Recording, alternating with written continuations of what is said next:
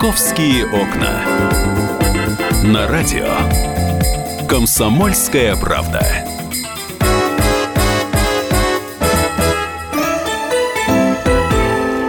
Здравствуйте, мы начинаем программу «Московские окна». В Москве 11 утра, 11.05, если быть более точными. Сегодня вторник, э, уже Москва постепенно пытается войти в рабочий ритм. Почему я говорю пытается? Пробок пока еще, слава богу, нет.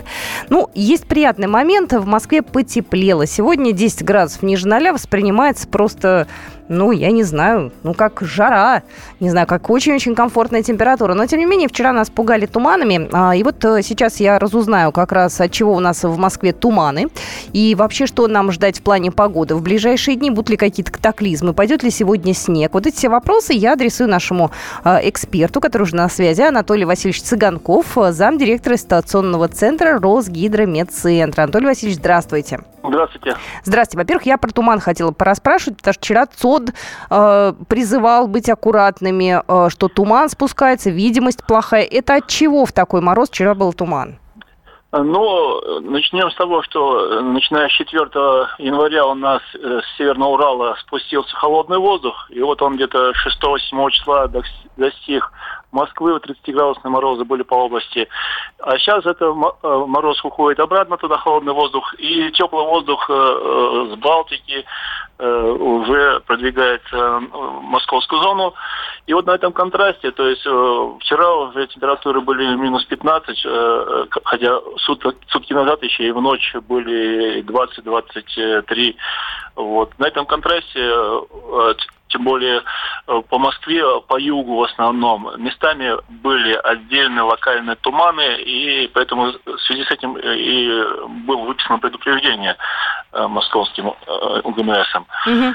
Вот. Ну, ситуация сейчас вот сохраняется по, по югу Московской области, эти локальные, вот, за 9 утра туманы были, и поэтому в утренние часы э, вот есть такая вероятность, тем более, что э, зоны тут, э, ну, контраст температур и плюс влияние, особенно автомобильной техники и котельные разные дымят, пары идет и так далее. То есть это все вместе локальные туман дает. Но это не, не масса, то есть это небольшой район. И пройдет это, я думаю, сегодня уже, да, потому что резкий такой... Нет, просто, я сказал, это явление локальное, угу. и оно в этих, в этих местах периодически бывает. Вот. Но оно не охватывает большую территорию, это вот небольшие локальные места. Вот. Что касается осадков, э, температура повышается. Теплый фронт э, вот, с Петербурга идет нас. Уже э, вот, в Петербурге температуры э, около нуля. В Выборге плюсовая температура. В Петербурге слабенький минус, минус там полградуса. Э, в Тверской области уже в пределах минус пяти. И по Московской области, если взять, вот ближе к Клин, Москва уже минус 7, ну, по югу еще остается э, в пределах минус 10-12. Э, и это тепло вот с северо-запада надвигается, и в связи с ним, с этим теплым фронтом, соответственно, и э, снег. Вот, меня это тоже очень интересует, потому что э, в Питере пошел снег после того, как потеплело, в том же Выборге и севернее там тоже шел снег. Вот, вот Москву накроет? Фронты, да, атмосферные фронты, они всегда сопровождаются сопровождаются осадками э, вот, разной интенсивности. Поэтому вот э, пока сам теплый фронт э, где-то в Тверской области, но перед ним небольшой снег по Москве уже в течение сейчас дня будет. А основные осадки сейчас вот по Ленинградской области и в Москве это если подойдет только на завтра. Вот по прогнозу у нас э, на среду, э, в ночь еще у нас э, в пределах минус 10-12, на день на завтра в пределах минус 6-8, э, небольшой э, снег может быть. Основной снегопад э, будет это четверг э, и пятницу, но он будет не сильный. Ну и слабо. Главное, чтобы нас э, все-таки не накрыло снежной лавиной. Хочется, чтобы эти дни у нас оставшиеся, вот, не знаю, кто-то догуливает еще, прошли более-менее нормально. Я благодарю нашего эксперта. У нас на связи был Анатолий Васильевич Цыганков, замдиректора ситуационного центра Росгидромедцентра. Я могу сказать, что отчасти я буду по этим морозам сильным все-таки скучать. Да, конечно, нам было москвичам тяжело, да, было непросто. Вот я заглянул сейчас на неделю вперед, и у нас уже все. У нас в Москве будет оттепель, будет до плюс одного, потом будет минус три. Ну, в общем, будет ни туда, ни сюда. В общем-то, новогодняя погода, по-моему, уже закончилась. «Московские окна». Давайте по московским новостям пройдемся. Есть э, сообщение от пресс-службы стройкомплекса Москвы, что будут в ближайшее время строить теплые пересадки на 18 станциях Московского центрального кольца. Конечно же, в новогодние праздники люди мерзли, потому что ждать долго поезд э, на открытой платформе – это такое мероприятие очень неудобное. На данный момент э, на некоторых станциях нет удобных переходов. Пассажирам приходится либо по улице идти, чтобы перейти на другую станцию, либо в метро, либо может быть, проезжать дальше. Вот. Но в любом случае, я так понимаю, деньги выделены, и в текущем году, и в следующем году эти работы будут завершены. Вот. А МЦК пользовалась, кстати, большой популярностью в новогодние праздники. Очень многие проехались по МЦК и были довольно счастливы. А, достаточно активно идет работа а, на московском метрополитене на Кожуховской ветке. Впервые в Москве идет прокладка двухпутного тоннеля. А, это э, какой-то удивительный щит, Тоннели проходчески большого диаметра впервые, говорят, его используют. Сергей Собянин лично проинспектировал ход работ. По проходке этого самого тоннеля работают и в выходные, и в морозные дни метростроители. Говорят, что ни на час не останавливались. Это одна из самых больших веток метро Кожуховская. Она пройдет от авиамоторной до Некраской. Пока она, конечно, не самая большая, но будет она самая-самая большая. И, как говорят э, эксперты, она разгрузит перегруженную Таганско-Краснопресненскую ветку, Дувыхина и Котельников и в общем-то, я так понимаю, планируют запустить ее в 2018 году. Вот, пока еще до этого далеко. Вот, но строительство идет достаточно активно. Кстати, сегодня очень многие были встревожены, что же случилось на Сокольнической ветке. С утра были сегодня перебои на Красной ветке. Вот, там э, нашли э, в межстанционном перегоне между станциями Черкизская и бульвара Косовского э, мужчину 31-летнего с множественными переломами. Как он туда попал? Что с ним произошло, неизвестно. На данный момент он доставлен в больницу в тяжелом состоянии. Вот, исследователи начали проверку после этого инцидента, потому что не очень понятно, как он там оказался. Вот. Ну и помимо этого, конечно же, проверяют вообще метрополитен, нет ли там посторонних. «Московские окна». Мы обязательно сегодня поговорим о том, что делать, если дома вдруг холодно, но на данный момент Подмосковье отчиталось. Москва в этом плане более благополучно была, у нас не было никаких сбоев, слава богу, в морозы, а за период новогодних праздников было порядка 30 случаев технологических сбоев на коммунальных объектах Подмосковья. Вот, сейчас уже все устранено, Красногорск со светом, все города, в общем-то, Подмосковья живут и здравствуют нормально, тем более, что температура снизилась, дети пошли в школу, и все хорошо. Но мы сегодня обязательно обязательно поговорим. Будет у нас это через час о том, что делать, если у вас дома холодно. Потому что есть у нас дома, где температура порядка 14-15 градусов э, в московских квартирах, что, конечно же, некомфортно. Вот, но надо понимать, какие есть нормативы и куда жаловаться. Так что в 12 часов мы обязательно об этом поговорим. «Московские окна». Сегодня произошла такая, знаете, кража, но очень странная. Такая, я бы сказала, очень-очень странная. В Восточном округе полицейские задержали жителя столицы, извините, 32 лет, которого подозревают в хищении статуи с территории одного из столичных парков. Вот человек объяснил это следующим образом. Гулял по парку вечером и решил сделать своей девушке подарок. Взял и стащил скульптуру. Цена статуи составляет примерно 3 миллиона рублей. Вот. Но я так понимаю, что за это дело ему грозит, в общем-то, вполне возможно и срок, и уголовное дело заведено. В общем, здесь кража на лицо, поэтому странновато. У нас поступки совершают люди, я бы сказала, более чем странные. Э, вообще у нас, знаете, по новостям э, криминальным сегодняшний день, он, конечно, очень-очень непростой. Во-первых, очень много людей э, падают из окон. Вот. На юго юго-востоке мужчина погиб, выпал, а женщина, она э, тоже упала на козырек, девушка. Вот, она выжила. Это тоже на юго-востоке Москвы, кстати. Вот. Что происходит, не знаю, но вот эти два сообщения пришли буквально с разницей в полчаса. Будьте с нами, мы скоро продолжим. Добавит немного криминала в нашем эфире Александр Рогоза. «Московские окна».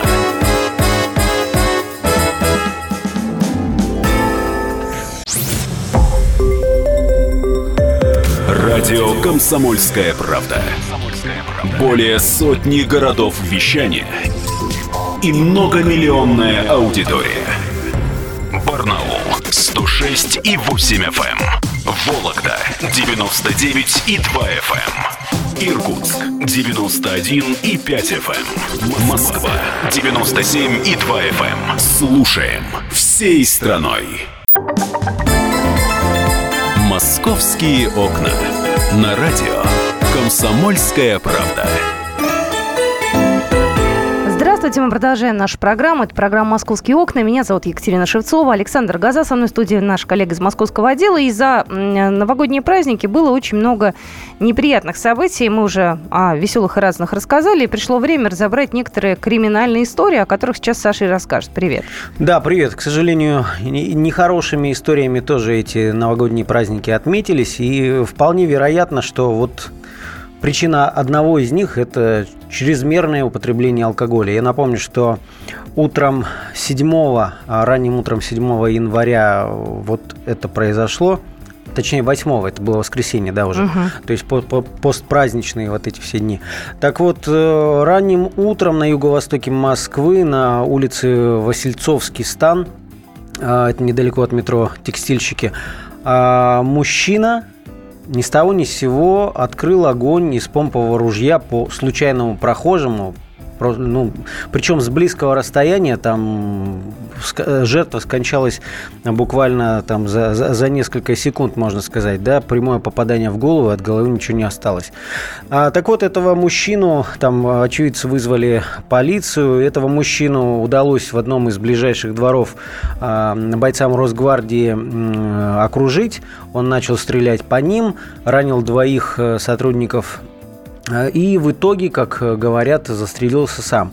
Самое, конечно, потрясающее в этой истории, что личность самого вот этого стрелка, который ходил по улице с ружьем в чехле, э, это профессиональный стрелок, его зовут Сергей Остапенко, 26 лет. Что значит лет. профессиональный стрелок? Это а, спортсмен или кто? Он, получается, и спортсмен, он э, регулярно выигрывал различные городские соревнования, причем по стрельбе именно из длинноствольного оружия, там мелкокалиберные винтовки, ружья различные. Угу. Вот. И в то же время он работал э, около года инструктором по стрельбе в одном из стрелковых клубов в Мытищах. То есть э, я, я был удивлен, но у меня даже нашлись знакомые, которые, у которых он был э, инструктором во время вот, ну там, знаешь, иногда дарят такие вот э, друг другу визиты в стрелковый клуб, да, пострелять. И вот у одной из таких знакомых он был инструктором. Самое потрясающее, конечно, что все вспоминают, вот кто с ним общался так угу. шапочно, да, так один раз увидели, все говорят, какой позитивный парень такой. Молодой же был. Молодой, 26 лет, здоровый, накачанный, симпатичный, симпатичный да. весь в татуировках фотографиях. А соцсети его пестрят э, улыбающимися фотографиями с кучей оружия, то есть фанат такой, такой фанат оружия. Но вот что на самом деле произошло? Оказывается, Подобные проблемы были у него и в 2013 году, три года назад. Подожди, он... подобные проблемы какие? Он тоже ходил по улицам, извини, с ружьем? Он э, начал из окна стрелять в сторону там, детских спортивных площадок в своем дворе жил он на втором этаже. Тогда его, э, естественно, э, вызвали полицию, тогда его скрутили. И, как говорят соседи, тогда у, него все это началось на фоне алкогольного там, э, употребления несколькодневного. Тогда его вроде как даже поставили на учет в психиатрии. И лечился он от алкоголизма на тот момент. И вот этот человек все это время, три года последние, продолжал иметь доступ к оружию. был даже, я, я общался с соседями, был даже эпизод, когда он за вот заявление о том, что он стрелял из окна, пришел с ружьем к соседке и угрожал ей ружьем, вот так женщине наставил там с метра на нее такой огромный ствол, типа зачем вы подали заявление в полицию? То есть мужчина, видимо, с головой там было все не в порядке.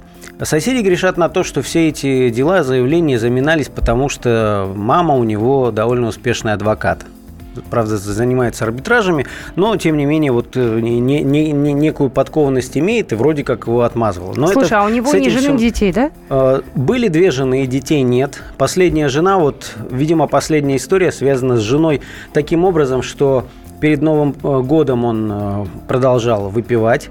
Они на этой почве поссорились, и она просто уехала, оставив его на праздники, ну, встречать праздники в одиночестве. И все эти дни он как говорят соседи и консьержка, он выпивал.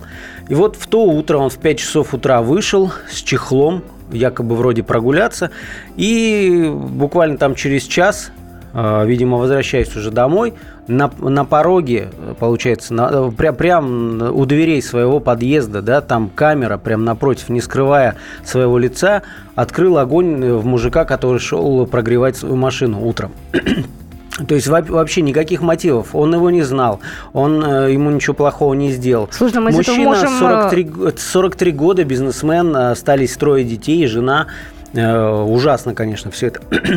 Но у меня почему-то, знаешь, ощущение, что мужик допился до того, что началась, возможно, я так думаю, я, конечно, обыватель Белочка, и, может быть, ему что-то привиделось. Вот э, человек, который много лет фанатеет от оружия и, не знаю, э, увлекается компьютерными стрелялками, не знаю, может быть, монстр ему почудился, но вот консьержка на полном серьезе говорит, видимо, жертва совершенно случайная, и на, на месте этого убитого могла оказаться она, или любой, кто, кто оказался у него на пути. У нас, кстати, сейчас будет э, э, эксперт уже в эфире. Сергей Николаевич Зайцев, э, психиатр, нарколог, член Московской областной общественной организации «Союз борьбы за народную трезвость». Сергей Николаевич, здравствуйте. Здравствуйте. Сергей Николаевич, ну вот э, если вкратце картина такова, я вот уже в эфире ее сказал, а, поссорился с женой, она уехала, оставила его одного на празднике, выпивал, проблемы с выпивкой у него и до этого были, и полил по людям. И получается так, что вот на текущий момент картина такова, что он вышел погулять с ружьем, и первого, кого э, встретил, вот как, как, как бы убил вообще там за несколько секунд тремя выстрелами. А, и потом, судя по всему, жертв могло быть гораздо больше, потому что у него с собой около 50 патронов было. То есть он арсенал такой внушительный. И тут, тут вот простите уж меня за циничность, но слава богу, что бойцы Росгвардии приняли огонь на себя, и в итоге этот человек был нейтрализован. Вот вы могли бы объяснить, что вот на фоне такого алкоголизма, а, алкоголического отравления несколько дневного могло происходить с этим человеком, и связано ли вот то, что он сделал именно с алкоголем? Ну, связано напрямую. Алкоголь, конечно же, разрушает нервную систему. На первой стадии, э, э, первая стадия зависимости называется невростеническая. Э, организм дает неадекватные ответы на раздражители. То есть агрессия на любое слово, взгляд, поступок. А вначале агрессия на уровне слов – потом на уровне поступков, ну а дальше уже и за оружие, за нож, за топор, за ружье. И а на второй стадии алкогольные психозы, ну в литературе описано 17 алкогольных психозов. Вот один из них, э, алкогольный делирий, э, белая горячка, э, в этом состоянии э, ну, человек представляет угрозу самому себе и жизни окружающим. Вот, конечно, картина страшная, но, к сожалению, не такая уж и редкая эта картина. Но белая горячка это же галлюцинации, да, уже какие-то ну, начинаются. Ну, так вот он отстреливался от галлюцинаций, я предполагаю, да? Да, возможно. Трудно сказать, мало информации. Это нужно его обследовать, но возможно, очень вероятно. Спасибо большое. Ну что ж, у нас э, на связи был э, э, только что э, Сергей Николаевич Зайцев, психиатр, нарколог, член Московской э, областной общественной организации «Союз борьбы за народную трезвость». Вопрос, естественно, который возникает в голове, мы зададим его буквально через пару минут другому нашему эксперту, как ему дали вообще э, возможность получить разрешение ношения оружия. И как вообще он с ним э, вот э, сочетался, да? Инструктор. Ну да, получается инструктор. При этом не первый раз был, э, так скажем, увлечен, да, и замечен в неадекватном поведении. Для меня это большая загадка, конечно. Будем разбираться ну, чуть да, позже. Ну да, поразбираемся. Много сейчас идет э, речи о том, что бывают ну, целый рынок липовых документов, которые предоставляются людьми. Например, я вот, ну, когда все это произошло, я звонил управляющему этого стрелкового клуба, и он вот прям с пеной у рта уверял, что ребята, там все с медицинскими справками, с этими в порядке, мы все это проверяем. Человек работал у нас инструктором. Разумеется, если он имел доступ к оружию, обучал людей, все это все проверяется. Но, на мой взгляд, тут Тут есть о чем поговорить, конечно. Слушай, ну и печально эта история закончилась, в общем-то. Да, я так понимаю, что он даже не пытался там сбежать. Ну, почему? Он пытался, пытался, пытался сбежать. В соседнем дворе, как я уже сказал, его блокировали бойцы Росгвардии. Он начал палить по ним. А, двое раненых, причем один так в довольно тяжелом состоянии. Э, и по, по официальной версии он покончил с собой. Но я, я вообще, честно говоря, вот ты как, не веришь в это? Как, как обыватель, мне довольно странно, почему его не, не, не уничтожили на месте, так скажем, потому что это ведь страшный человек с хорошей подготовкой бегает по дворам. Ты знаешь, там целый микрорайон 17 этажек, да, раннее утро, да, праздники, но тем не менее. А, то есть, мне, мне кажется, если вы нам сообщили, что он убит вот при таких обстоятельствах, там, при попытке отстреливаться от полицейских, ну, общество бы это поняло и приняло совершенно нормально. Знаешь, мне что пугает, за месяц, э, если мы еще вернемся в прошлый год, да, и в этом году уже были события, уже два таких э, стрелка были да, вот да. Э, замечены, и оба покончили с собой, но, тем не менее, в одном случае все закончилось нормально, да, никого в Кунцево не зацепили, а в этом случае уже, Но там пять раненых, и, слава богу, без убитых. Да, вот слава богу. Мы продолжим обсуждать тему буквально через пару минут в нашем эфире. Московские окна.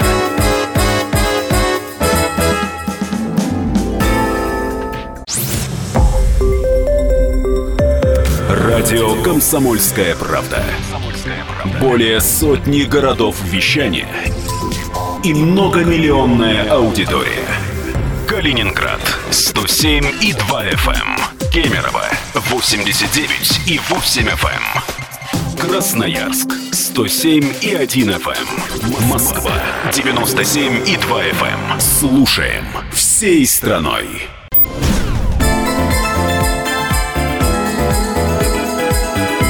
Московские окна. На радио. Комсомольская правда.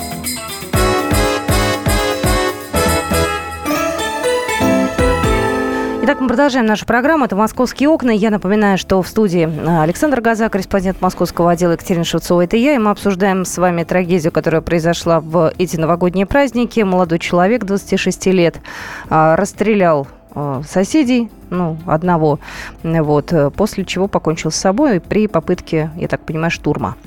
Ну, не, не штурма, да, при задержание, попытке его задержания, наверное, так, да. да. Да. И вы знаете, вот за время нашего эфира выяснились некие подробности, что был он, скорее всего, в нетрезвом состоянии, что, скорее всего, вот эта вот вся агрессия была вызвана исключительно долгими возлияниями. Кстати, а медицинская какая-то экспертиза проводилась Но или пока нет? об этом Следственный комитет вот официально вообще ничего не комментирует.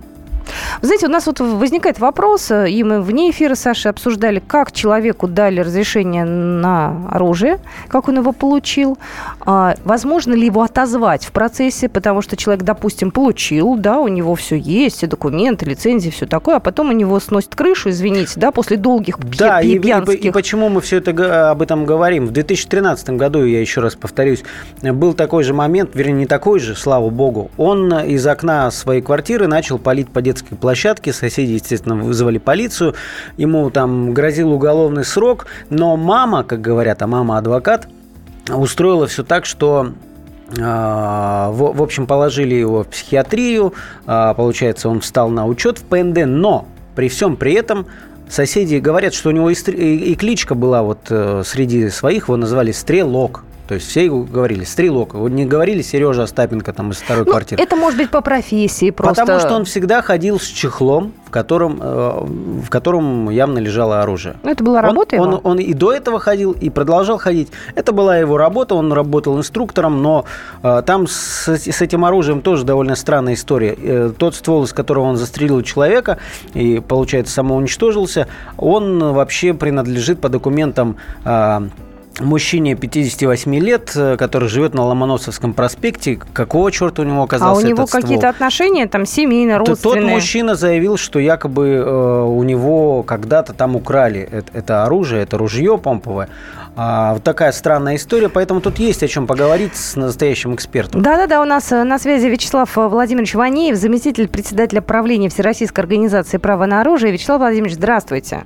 Добрый день. Вот вы слышали нашу историю, да? Да, Вячеслав Владимирович, тут две, получается, составляющие. Первое, то, что три года назад э, человека поставили на, психиатри... на учет в психиатрию, а, но при этом он э, продолжал э, пользоваться оружием. Более того, после этого он устраивается в стрелковый клуб инструктором, и там уверяют, что с документами все в порядке. Вот как тут? Объясните нам, обывателям. Может быть, мы что-то не понимаем.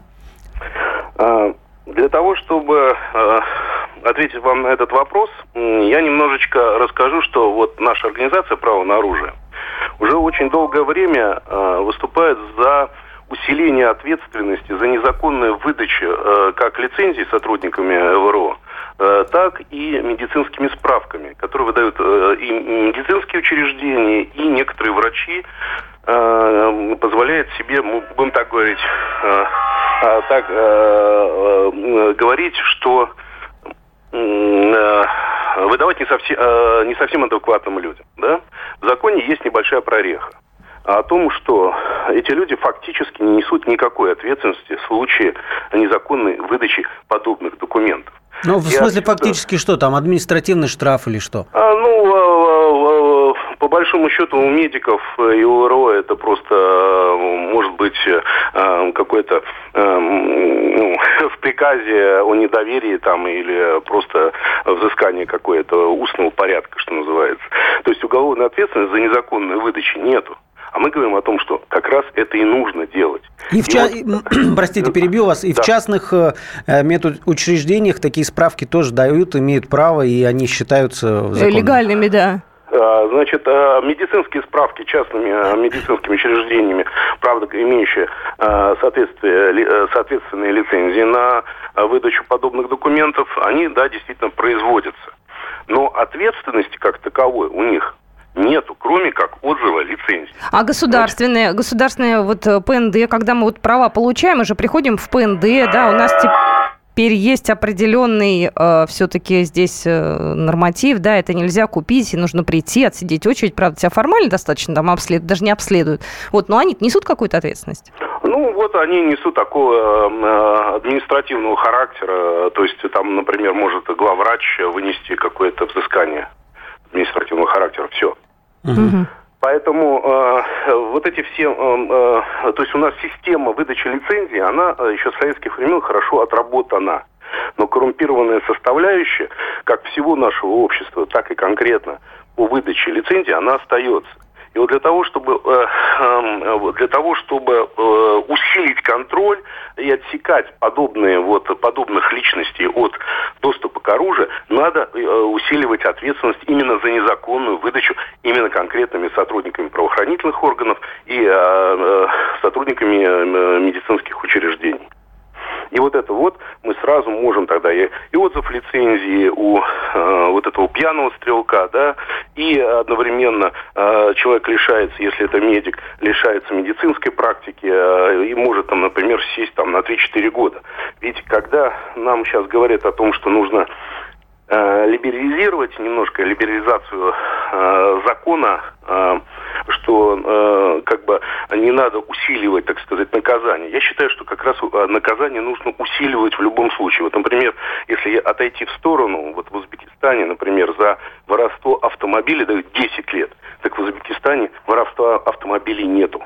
Понимаете? Э, Вот то же самое. Здесь нужно адекватную меру уголовного характера. Ну, давайте мы это так э, исключительно предположить можем. Да, Вячеслав Владимирович, как это сейчас по факту? Вот у нас э, есть, э, так скажем, информация о том, что оружие было вообще получено другим человеком, да, живущим по другому адресу да, и так там далее. история такая, что вот этот парень, Сергей Остапенко, он активно осветил все свои эти, все свое вооружение в соцсетях. То есть, я так подозреваю, тот ствол, из которого он начал палить, он даже выкладывал в соцсетях. То есть, он, наверное, был уверен, что все с ним чисто, и он может его показывать а, как бы в открытом доступе. Но, как говорят, вот это ружье, из которого он убил человека, э, зарегистрировал на, другое лицо, тот заявил о его краже. Я не знаю, может быть, есть какая-то э, махинация с вот такой легализацией. Один берет на себя, оформляет оружие, другому э, передаривает. Вот Нет. объясните, что тут могло быть? В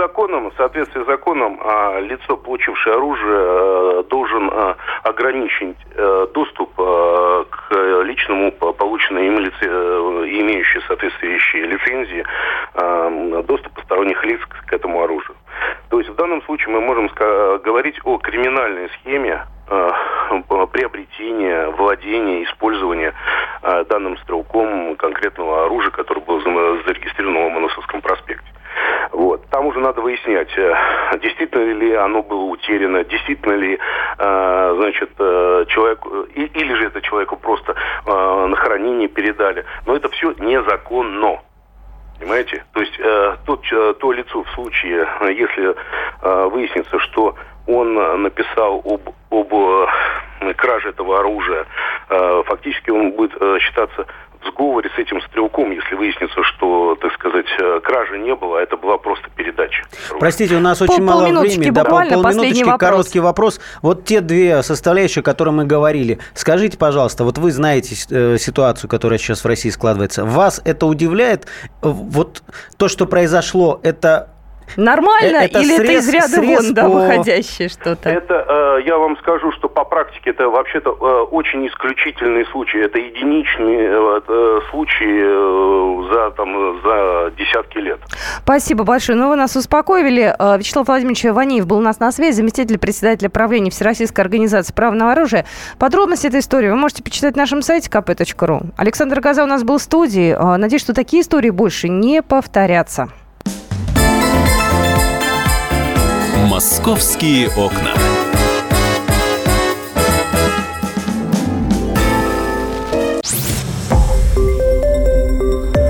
Радио Комсомольская правда". Более сотни городов вещания и многомиллионная аудитория. Керчь 103 и 6 FM. Севастополь 107 и 7 FM. Эм. Симферополь 107 и 8 FM. Эм. Москва 97 и 2 FM. Эм. Слушаем всей страной. Московские окна. На радио Комсомольская правда. Здравствуйте, мы продолжаем программу «Московские окна». Меня зовут Екатерина Шевцова, столица Полдень. Вообще, знаете, Москва как-то потихонечку просыпается, со скрипом отогреваясь, попивая чаек, отогревая автомобиль. Постепенно, постепенно приходит себя. Кстати, за вчера, за позавчера э, очень хорошо подзаработали таксисты и э, те люди, которые э, занимаются мобильной помощью автолюбителям. А, насколько я знаю, вызывали таксистов для того, чтобы прикурить автомобиль. Ну, а те люди, которые занимаются этим, в общем-то, их работой являются, они за это, в общем, денег стали брать чуточку больше. Вот, ну все, бизнес закончился. Сегодня в Москве уже 10 градусов ниже ноля, уже все, можно как-то на этом выдохнуть. И перейти к теме э, общественного транспорта. Буквально через секунду Светлана Волкова, наш коллега из московского отдела, расскажет вам, что же москвичей интересного ждет э, в текущем году. А, да. Справочник. Все, напугала я Свету. Привет. С да, Новым годом привет. тебя мы с тобой первый всех, раз видимся. Да, всех да. с наступившими праздниками со всеми. А, ну, то, что нас ожидает в Новом году, мы уже все получили. Те, кто оставался в городе, никуда не уехал на выходные, на каникулы. Сейчас вот э, возвращающиеся к нам из дальних странствий э, узнают для себя вот эту новость, открывают, что Оказывается, теперь э, с Нового года надо больше платить за проезд в метро и наземном общественном транспорте, автобусах, троллейбусах, трамваях, монорельс тоже вот э, зацепило это повышение МЦК. В общем-то, всех это коснулось. Э, э, тарифы выросли с 1 января этого года в среднем на 7,5%.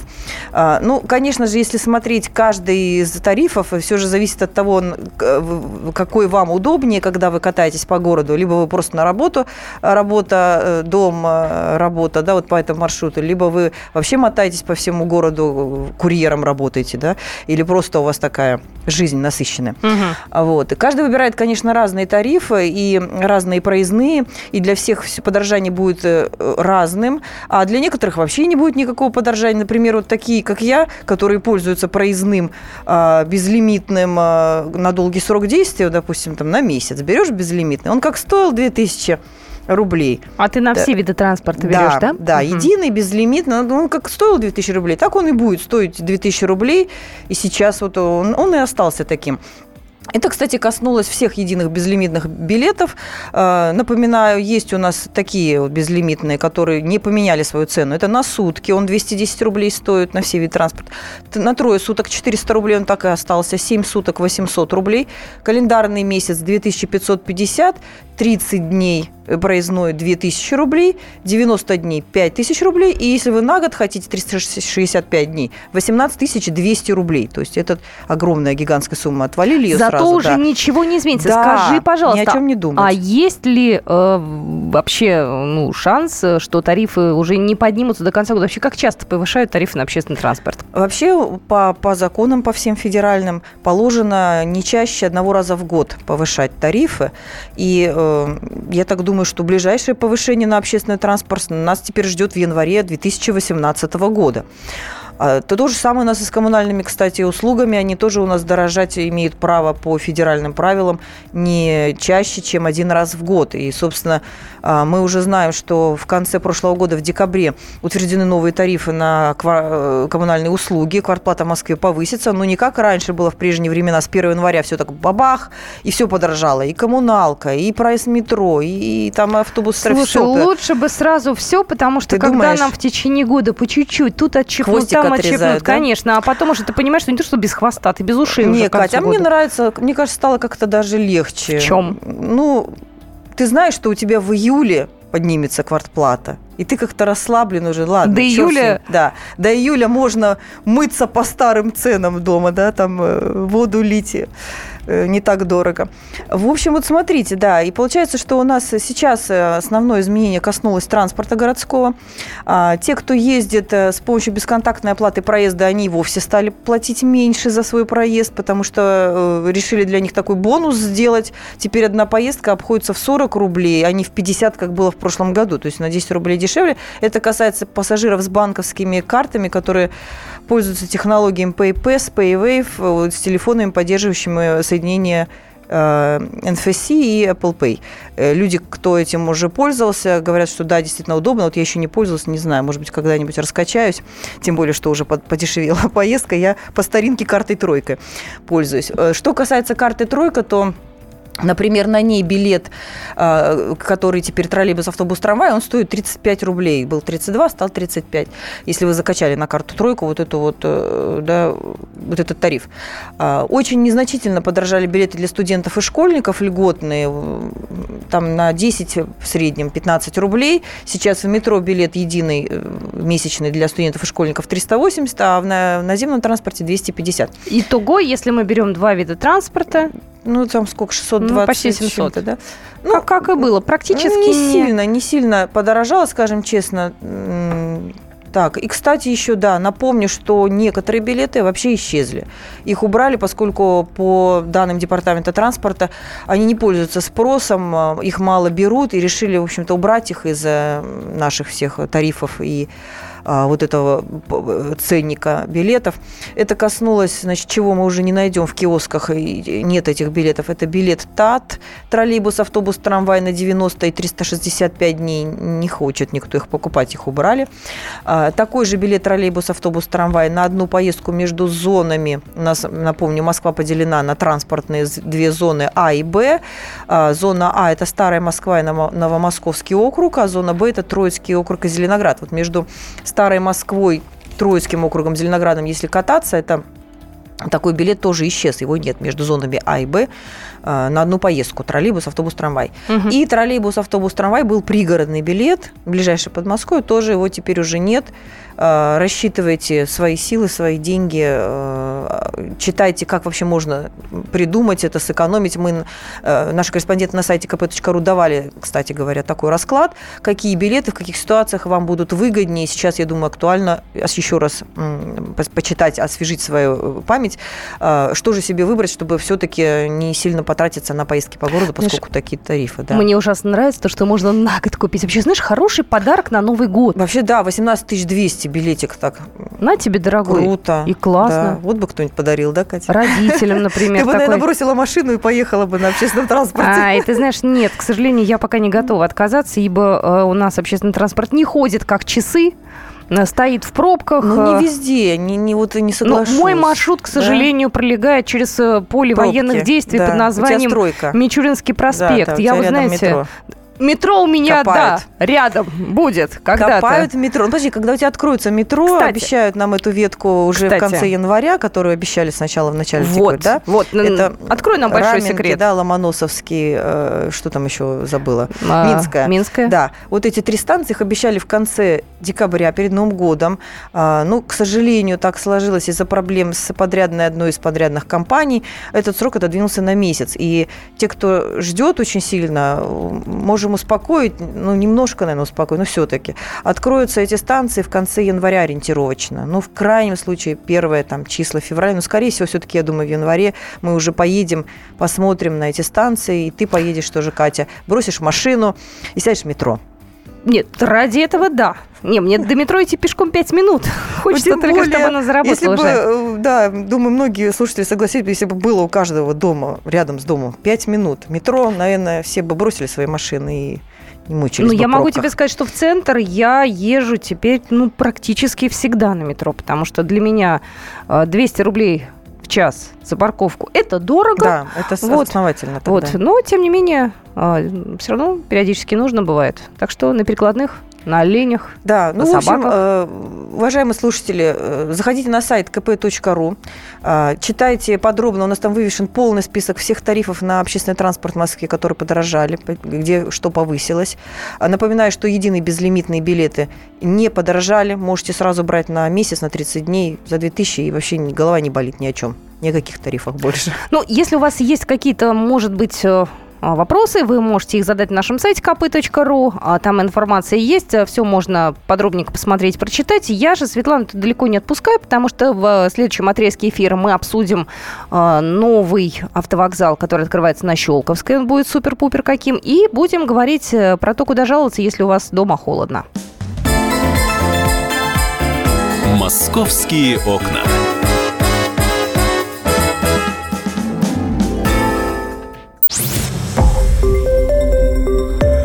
Радио «Комсомольская правда». Более сотни городов вещания и многомиллионная аудитория.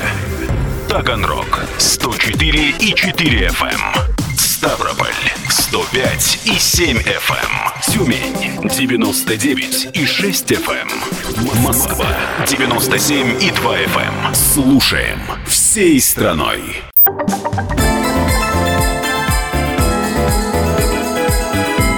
«Московские окна». На радио «Комсомольская правда».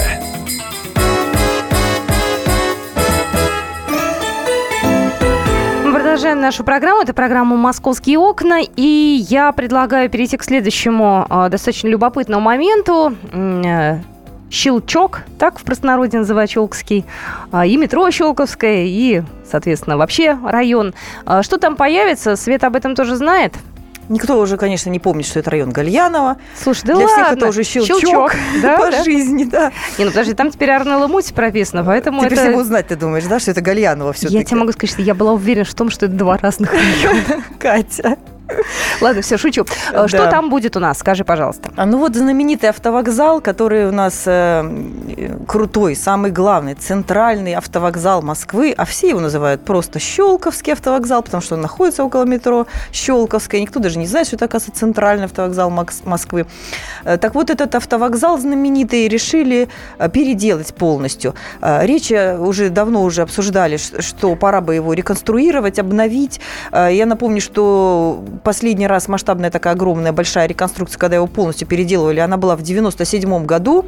Вот, а сам-то вокзал построили вообще в 71 году э, на пересечении Щелковского шоссе с Уральской улицей. И, собственно, конечно, за эти годы, даже после этой реконструкции в 97-м, здание, конечно, уже устарело.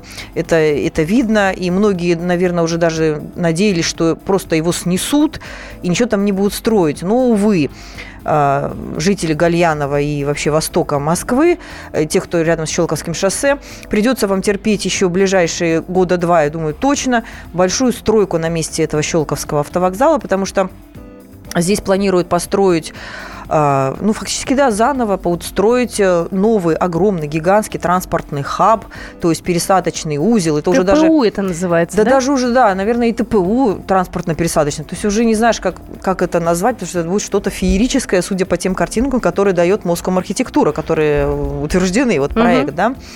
А, с виду вообще, конечно, это все напоминает такой, знаете, огромный океанский лайнер, который въехал каким-то образом на Щелковское шоссе, значит, припарковался там, бросил якорь.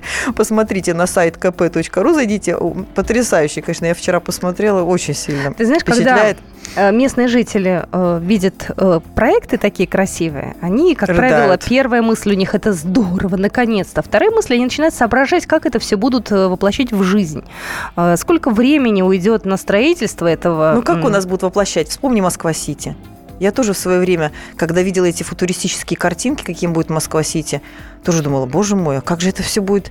Не, И- меня вот беспокоит другое, меня этого, беспокоит другое. Меня беспокоят грузовики, там э, вывоз грунта, грязь, э, пробки. Вот это я сейчас э, у тебя Да, ты знаешь, узнать. я думаю, что как раз, да, вот на время стройки вот эти все грузовики и прочее, конечно, придется тяжко. Придется ждать, когда же там все это закончится, года два, мучиться на Щелковском шоссе, Уральской улице и при соседних улицах. Но потом, думаю, может быть, должно все-таки стать полегче, потому что, конечно, не только сам вокзал, но и вну- вокруг него должны будут переделать полностью всю транспортную схему, да, все, все движение, всю сеть вот эту дорог. И, собственно, сейчас те, кто помнит, э, реконструкция Тощелковского шоссе, она все идет и идет, уже обещают скоро закончить, и развязка там строится стакада, да, вот рядом прям с вокзалом, тоже Мгм. уже в ближайшее время ожидается, уже в этом-то году обещают ее закончить, э, до конца года-то точно. Вот, и к, к этому всему привяжут, естественно, вокзал, чтобы потом уже, когда вся стройка закончится, не было там пробок, и все эти потоки разруливались. Потому что, конечно, этот вокзал очень популярен. Я напомню, что сейчас э, с него едут э, автобусы по 90 маршрутам, 54 города России, 15 городов ближнего зарубежья и 9 городов Московской области. Можете себе представить вообще, что там, какой э, транспортный узел гигантский. Здание вокзала сейчас занимает три этажа. А, Ну, там э, стандартный набор, залы ожидания, кассы, камеры хранения, кафе и зона досмотра, потому что сейчас э, з- м, меры безопасности очень сильно а, так, э, их усилили. Мгм. Теперь просто так не пускают на автовокзалы, проверяют паспорта, проверяют сумки, все через рамки металлоискателей пропускают. Все это же, такая же система безопасности остается и в новом здании. Напомню, значит, сейчас три этажа, будет 11 этажей в новом комплексе, 6 наземных и 5 подземных. В общем, будет очень красиво. Вы можете на нашем сайте kp.ru посмотреть, как это будет э, э, вот визуально, потому что очень сложно сейчас по радио это все дело описать. Я предлагаю нам с тобой перейти еще к одной теме. Э, Свет у нас достаточно часто приходит рассказывает э, про то, как решать те или иные коммунальные проблемы. И вот сейчас я вам расскажу, что у нас произошло э, в Зеленограде. И я могу сказать, что этими э, новостями похожими делились э, соседи мои по э, району. Да, в районе Кунцево тоже были проблемы с отоплением. И вот жители Зеленограда жалуются в интернет-приемную приемную префектуры на понижение температуры в квартирах. Автор обращения пишет, что температура упала до 14-18 градусов. В отдельных комнатах еще холоднее, до 5-7 опускается столбик термометра, и в санузлах замерзли трубы с водой.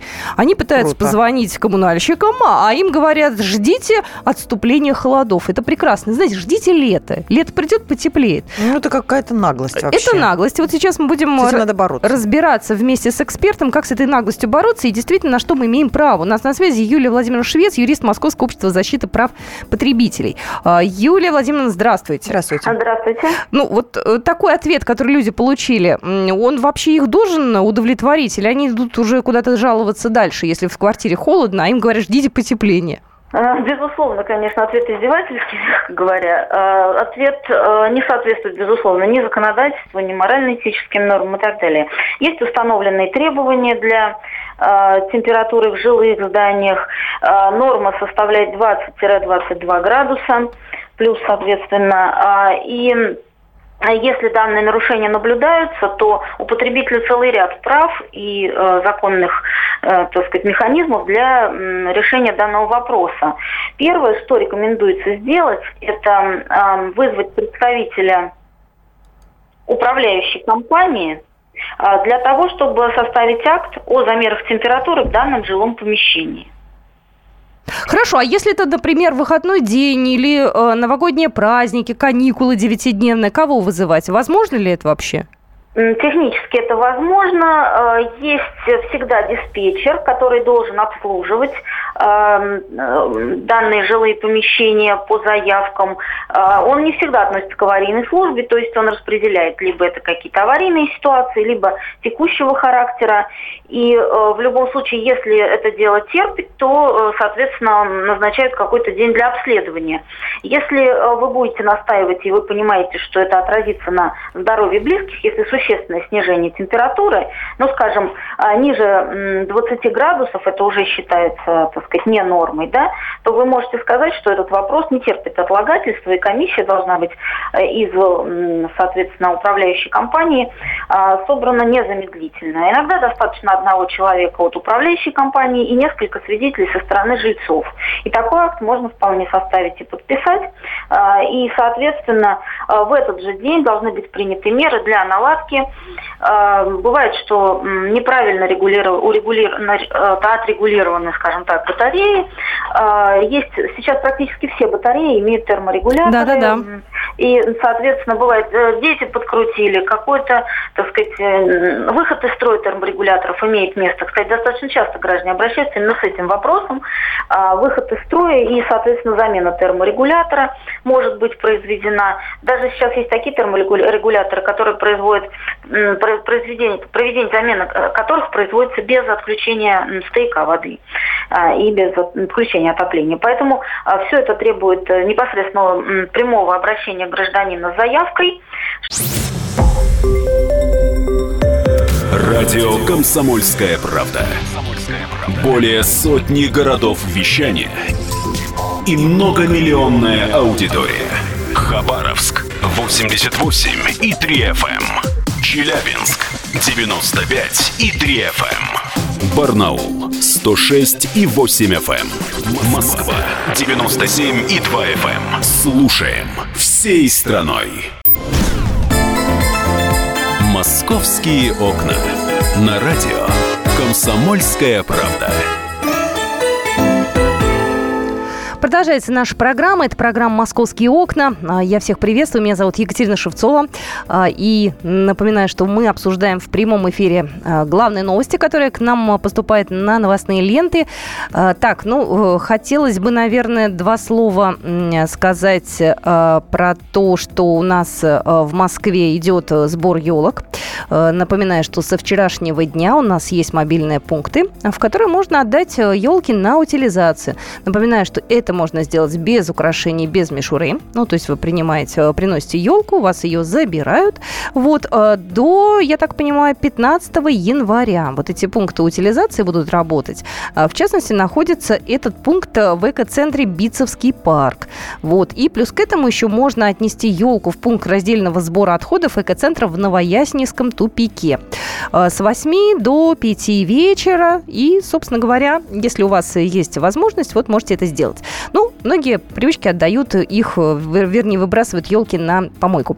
Вот. Но меня беспокоит другое. Меня беспокоит, что будет с главной елью страны. А, Все-таки это было событие, ее достаточно торжественно срубили, если вы помните, в Истринском лесничестве. Ее достаточно долго выбирали, она должна была быть высокая, пушистая, красивая. Кстати, еле было 100 а, лет. Это обязательный, кстати, момент. Говорят, что дерево должно быть обязательно быть старше века, чтобы не нанести значительный э, вред экологии. Так вот, сейчас я узнаю, куда же и когда отвезут э, ту самую главную елку страны. У нас на связи Александр Михайлович Краснощеков, координатор общественного э, экологического движения «Зеленый патруль Подмосковья». Александр Михайлович, здравствуйте. Э, здравствуйте. Здравствуйте. Здравствуйте. Уважаемый радиослушатель, уважаемый ведущий. Да, да, да. Я, знаете, хотела сказать, что слышала я про то, что 22 числа вроде демонтируют главную елку страны, 22 э, января, вот, с Соборной площади. Вот, и что с ней будет дальше? Ну, совершенно верно вы слышали. На самом деле, как бы, и очень правильно сказали, что на самом деле вас от, отличает от других журналистов. Очень часто журналисты, в общем-то, путают очень много разных событий. Действительно, эту елку выбирали достаточно долго. Э, сам вот лично с э, августа месяца проехал практически все Подмосковье, все леса, да, и в итоге вот мы, в общем, остановились на Истринском районе. Кстати, э, эта елка росла ну, примерно там в 300 метрах от той, которая была в прошлом году. В общем, Истринский район нас последние годы, в общем-то, балует своими красавицами. Ну, вот красавица вот. уже все, она свою отслужила, да, 22 числа ее демонтируют, и вот каков ее дальше путь? Потому что в прошлом году елку пустили на клюшки, их получилось прям, по штук 500 или 600. Нет, в прошлом году вот это вот уже как бы как раз то, что я сказал про журналистов раньше, да, то есть начинается, в общем, путаница. В прошлом году были э, у нас скворечники. Вот. И эти скворечники сейчас э, висят в каждом центральном парке э, Подмосковья, ну, районного центра Подмосковья. Вот. Также, в общем, я знаю, у уважаемых людей у некоторых висят, у дет, в детских домах висят эти скворечники, в общем. Это было такое не менее популярное, в общем, решение, чем клюшки. Вот. Что касается елки этого года – на самом деле хотел бы э, более подробнее, если можно, после 22-го, да, поговорить. Конечно, ну, конечно, есть, обязательно. Да, есть, есть у нас, в общем-то, определенная, скажем так, э, договоренность о сюрпризе с управлением делами президента, поэтому, в общем, раскрывать не имею права. Но можем это сделать первыми на радио «Комсомольская правда». Ну, наверное, почему нет. Все, вы договорились, первые, договорились. Вы, вы сейчас первые это делаете. Вот, но э, у нас год э, экологии в этом году. Да. И вы знаете, что не так давно, там, буквально перед Новым годом, э, прошел госсовет, посвященный, да, там, будущим поколениям.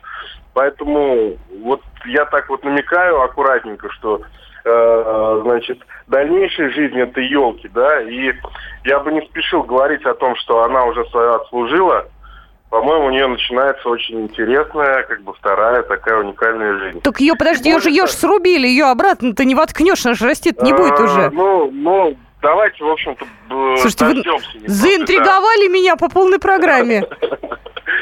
Вот, ну, если получилось, значит, в общем-то, ну, и хорошо, что получилось заинтриговать. Ну, э, смотрите, да, то есть вот я могу просто один момент рассказать. Ну, как и все, в общем-то, нормальные, обычные люди, Э, когда я присутствовал, ну, при том, когда забирали эту елку, да, у меня была возможность, в общем, отломать веточку и забрать ее домой. Вот. Э, все же мы что-нибудь домой хочем унести всегда. Вот. Но э, смысл в том, что я эту веточку поставил в вазу. Вот. И буквально там через 10-15 дней я обратил внимание, а веточка красивая, с шишками, да, такая, в общем, пушистая. Э, шишка, вот эта веточка дала почки.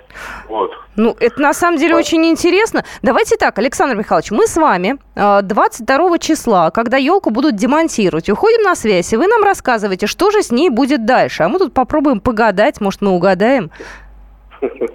Ладно, хорошо. Спасибо Говори. большое. Спасибо. Александр Михайлович Краснощеков у нас был на связи, координатор общественного экологического движения «Зеленый патруль» Подмосковья. Ну вот, я честно ждала, что будут из нее делать шахматы, шашки, клюшки, скворечники. Ну, то есть варианты разные. Можно придумать э, абсолютно какой-нибудь необычный вариант и предложить его. Но вот видите, в этом году поступит как-то необычно. Но мне кажется, раз говорит Александр Михайлович, что вторую жизнь, и что, слушайте, ну правда, может, из нее вырастут такие другие елки. В общем, узнаем об этом 22 числа. А, я напоминаю, что эм, э, вы сейчас можете свою ель отдать на утилизацию. Вот. Э, ну и есть люди, которые брали, кстати, елки в катках, покупали. Их тоже можно теперь отдать, и их можно посадить. Они дальше будут э, уже расти, жить и здравствовать. По крайней мере, вот такой пункт работает в Сокольниках. Вот. Там проходит акция «Вторая жизнь новогодней елки». Вот. А еще говорят, что э, можно вот как раз в Сокольниках подойти в Большой Розарий, вот, и там можно аж до февраля тащить вот елки, которые могут э, потом вторую жизнь обрести. Тоже очень интересная история. Ну, мы от елок переходим э, уже к метлам. А, пришла новость о том, что наша любимая, в кавычках, Мара Магдасарян э, сегодня начала отрабатывать свою трудовую повинность. И у нас Татьяна Тельпс на связи. Вообще, знаете, подзабыли уже про Мару Багдасарян, наши слушатели и вообще все мы. Она нам очередной раз о себе напомнила в эти новогодние праздники. Таня, ты знаешь, меня такое ощущение, что она делает это специально. Ей нравится, когда они говорят говорят. Ей нравится, когда она попадает в новостные разные сводки. Ну, это, это, это, это само забыл, потому что мы уже это обсуждали в свое время в эфире, что Мара это уже как бы даже не живая девушка, а некий такой персонаж, интернет-мем, эм, некий образ. Она его создает во многом, да, искусственно и, и поддерживает, подогревает к себе интерес. Но вот очередной повод новостной появился буквально сегодня, да, что Мара приступила все-таки к выполнению вот этих обязательных работ, там почти 600 часов ей назначили, я напомню, за а, неоплаченные штрафы ГИБДД в конце прошлого года суд ей назначил. И вот сегодня она приступила к их выполнению. А, мы сейчас пытаемся выяснить, где все-таки она будет отрабатывать и дворником ли. Потому что еще есть информация, что, возможно, она все-таки будет работать в помещении, убирать офис. А, потому что она же болеет постоянно, она очень девушка такая болезненная, и вот э, вполне возможно, что ей уличные работы заменят офисные. Слушай, ну я, вот как, я, я как понимаю, она сегодня будет, значит, в районе Сокола отрабатывать э, дворником в управляющей компании при многоквартирном доме. А вот сейчас мы это выясняем все-таки адрес и дворником ли. Вот приставы обещали ответить нам буквально в ближайшее, буквально в ближайшее время. Это обязательно будет и... в нашем эфире, да, и ты тоже об этом конечно, расскажешь, да. Да, да, да, конечно, конечно, конечно. И на сайте КПРУ, и в газете вы тоже сможете об этом Слушай, почитать. тут народ спрашивает, а есть ли виртуальная камера посмотреть, как она работает? Ну, я думаю, мы своей камерой это снимем прекрасно. Слушай, ну ведь у каждого подъезда, у каждого дома есть камеры видеонаблюдения, поэтому люди могут поехать на ВДНХ. Там есть этот пункт, где можно к любой камере подключиться и посмотреть, что происходит. Ну, для неленивых, наверное, знаешь, совсем. Ну, да, это, это уж, наверное, для самых ярых поклонников э, Мары Багдасарян. Но я думаю, что в новостях это будет греметь по всем телеканалам, в интернете и в газетах, поэтому не будет такой острой необходимости. Ты знаешь, Если только прям... Тань, э, да. я, я еще вернусь немножко в прошлое, знаешь, многие говорят, э, ну, я, по крайней мере, видела от очень уважаемых людей, да, такие не очень приятные слова в адрес отца Мары, потому что она же о себе опять напомнила, и вот говорит, знаете, если бы я был на месте э, папы, или если бы я так себя вот вел, то мне папа уже давно бы, извините, навалял. Вот ты общалась с ее отцом, э, ну, после уже, так скажем, Нового года? Да, я общалась с ее отцом буквально несколько дней назад, когда появилась информация о том, что якобы опять задержали инспектора ГИБДД. И вы знаете, на самом деле мне даже немножко жалко ее отца. Почему? Потому что он действительно ее любит. Он ее любит и понимает, что он во многом виноват в том, что она такой выросла. И я подозреваю, что дома, ну просто он не выносит это на всеобщее обозрение, он ее пытается уже вот сейчас воспитывать, но в 23 года, вы сами понимаете, все мы видим, что выросло из этой мары. Я бы не стала здесь папу э, вот такими какими-то нехорошими словами, да, попрекать сейчас. Потому что все-таки Майя уже совершеннолетний человек, ей 23 года. Она отучилась на юриста, на минуточку, у нее диплом юриста. Наверное, она должна как-то сама уже включать голову и отвечать за свои поступки. А отец, да, отец, он понимает, что он в свое время э, ее упустил. И ему это очень неприятно, ему неприятно вся вот эта шумихла вокруг ее имени, вокруг их семьи. И он мне об этом говорил. Он, он, он мне сказал прям вот, ну, открытым текстом, я уже от этого устал. Я уже от этого устал. И, и мне самому за себя и, и дочка не слушает. И еще вот такой шум в газетах. А, вот. Э, а мама, я говорю, ей 23 года. То есть 23 года человеку с дипломом юриста, ну, наверное, уже как-то надо самой немножко свою жизнь строить и, и отвечать за то, что ты делаешь. Абсолютно согласна, Тань. Мы с тобой обязательно встретимся уже завтра, уже, наверное, в студии здесь. Сегодня да. вы, да, съездите посмотреть, как она там отрабатывает, поговорить с дворникой, может, она там хлеб у кого-то отберет, потому что так яростно начнет убирать, что там, не знаю, все тут же почувствуют не конкурента. В любом случае, это очень любопытно. Татьяна Тельпис у нас была в эфире только что, наш коллега из московского отдела дела. Я напоминаю, Мара Багдасарян сегодня приступает к исполнению своих обязанностей. Она должна отработать. А, ее приговорили к э, исправительным работам. Общее количество часов 595. Вот у нее, кстати, чуть остались неоплаченные штрафы 55. Вот. Э, ну и она, я так понимаю, сегодня отправилась уже в район Сокола. А Сокол это недалеко от редакции «Комсомольской правды». Вот мы сегодня узнаем, кем она будет работать, как она будет работать. И возможно ли за этим будет понаблюдать. А, ну вот, собственно говоря, это последняя информация, которая к нам вот только что пришла. Ну и я, наверное, на этом уже попрощаюсь с вами. А, мы а, с вами встретимся в рамках программы «Московские окна» завтра. Знаете, вот тут пришли... «Московские окна».